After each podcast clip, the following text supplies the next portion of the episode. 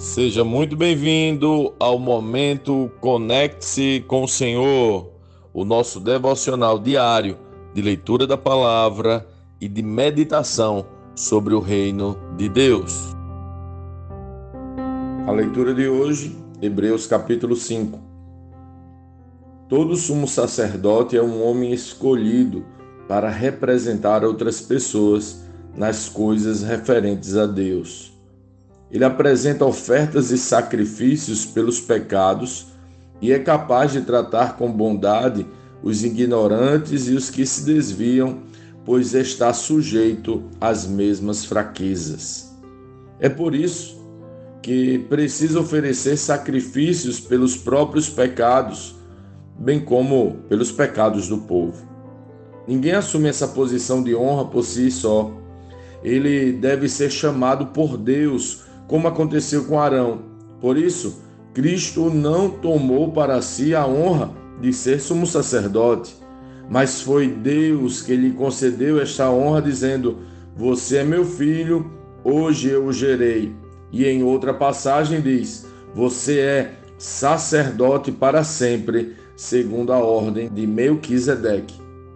Enquanto Jesus esteve na terra, ofereceu orações e súplicas em alta voz e com lágrimas, aquele que podia salvá-lo da morte, e suas orações foram ouvidas por causa de sua profunda devoção. Embora fosse filho, aprendeu a obediência por meio de seu sofrimento. Com isso, foi capacitado para ser o sumo sacerdote perfeito e tornou-se a fonte de salvação eterna para todos que lhe obedecem.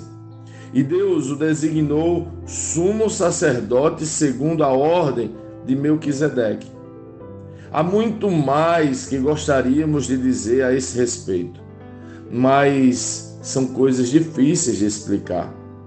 Sobretudo porque vocês se tornaram displicentes acerca do que ouvem a esta altura já deveriam ensinar outras pessoas e, no entanto, precisam que alguém lhes ensine novamente os conceitos mais básicos da palavra de Deus.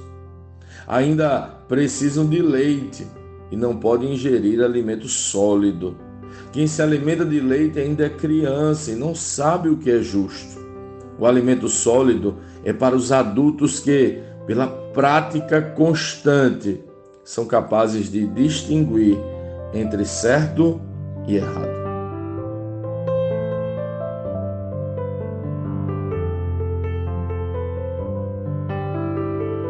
Lendo este capítulo de hoje, nós precisamos responder como Cristo lê esse texto, o que aprendemos nele e que aplicações práticas esse texto deve trazer para as nossas vidas.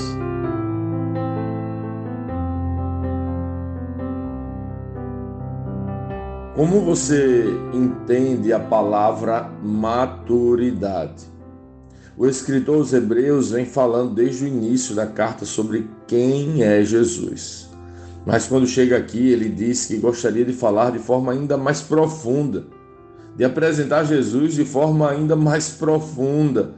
Mas aqueles irmãos que deveriam já estar ensinando ainda são imaturos para entender determinados assuntos. Percebo na irritação que o escritor demonstra com aqueles irmãos ainda imaturos que a chamada do Evangelho nos convoca ao crescimento contínuo, ao desenvolvimento, ao aprendizado. Por isso, nós precisamos nos aplicar e conhecer mais da palavra e aprender mais e mais sobre a verdade, sobre a verdade de quem Jesus é. Quanto temos nos dedicado para isso? Quando alguém quer ser um bom profissional, ele estuda e se empenha para aprender mais e mais. Dizem que estamos na era da informação e de fato temos, vamos dizer, um excesso de informações ao nosso redor. Mas para o amadurecimento cristão, ter a informação é apenas a primeira parte. Precisamos meditar refletir e identificar as consequências da informação que temos acessado em nossas vidas. Perceba que os hebreus estavam aquém, estavam paralisados, e o escritor diz que eles não estavam crescendo, pois ainda eram inconstantes. Mas qual é a informação que este escritor, os Hebreus, baseia a sua crítica, afirmando que eles que deveriam ensinar ainda estavam como crianças se alimentando do leite materno. Me parece que ele está insistindo mais e mais em apresentar Cristo. Jesus Cristo é a boa notícia, a informação transformadora, o infinito conhecimento, a fonte de sabedoria. Quanto mais o conhecemos, mais maduros nos tornamos. E aqui é bom que se diga que não se trata apenas de saber sobre ele, mas de efetivamente conhecê-lo e saber quem de fato ele é. Neste capítulo, aquele que é o Criador de todas as coisas é apresentado como modelo em todas as coisas, inclusive no aprendizado. O texto diz que, embora sendo quem ele é, o Filho, aprendeu a obediência por meio de seu sofrimento. Você tem aprendido, o sofrimento tem gerado em você amadurecimento. Se aquele que criou tudo teve que aprender, imagine nós. Para nós, o aprendizado começa e termina conhecendo Jesus. O autor diz que ele, Jesus, é nosso sumo sacerdote perfeito e tornou-se fonte da salvação eterna para todos que lhe obedecem. Me parece que a nossa maturidade e crescimento está em reconhecer Jesus e sua ação perdoadora sobre nós, de entendê-lo como nossa fonte de eterna salvação, mas também de viver uma vida em obediência a Ele. Quem conhece Jesus vive em obediência. Não vivemos obediência para conhecê-lo, mas quem o conhece e prossegue o conhecendo são aperfeiçoados em obediência.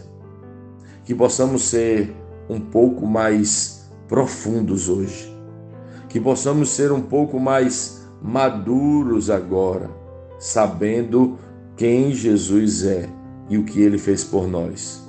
Nosso perfeito sumo sacerdote que entregou de uma vez por todas um único e suficiente sacrifício produz em nós salvação eterna. Que esta verdade possa ser aprofundada, firmada e fincada em nós, de modo que também nós possamos amadurecer e deixar a superficialidade que possamos deixar o leite materno e crescer em Cristo. Vamos lá?